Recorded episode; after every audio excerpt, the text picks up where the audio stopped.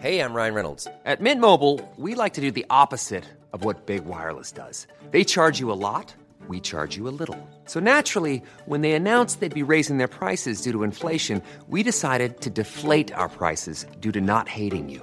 That's right. We're cutting the price of Mint Unlimited from $30 a month to just $15 a month. Give it a try at mintmobile.com slash switch. $45 upfront for three months plus taxes and fees. Promo rate for new customers for limited time. Unlimited more than 40 gigabytes per month. Slows. Full terms at mintmobile.com.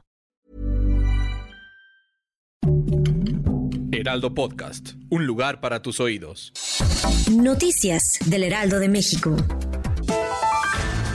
El director de Pemex, Octavio Romero Oropesa, habló sobre el incendio que se dio ayer en la plataforma en Campeche. Informó que en el siniestro se registraron cinco muertes, además de que hay seis lesionados y dos desaparecidos. El funcionario explicó que uno de los trabajadores fallecidos era empleado de Pemex y los otros cuatro de la empresa Cotemar, además de que hay dos trabajadores de los que aún se desconoce su localización.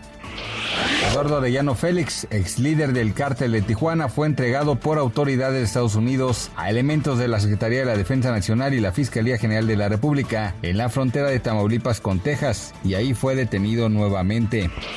Para reabrir durante el semáforo rojo por COVID-19, bares, discotecas y restaurantes en Acapulco solicitarían el carnet de vacunación y pruebas negativas a sus clientes. Con la ampliación del semáforo por dos semanas más en Guerrero, la Federación Nacional de Cámaras de Comercio, Servicios y Turismo aseguró que de permanecer cerrados y con aforos mínimos, la situación para 48 mil negocios será insostenible, por lo que el número de desempleados aumentará a más de 54 mil.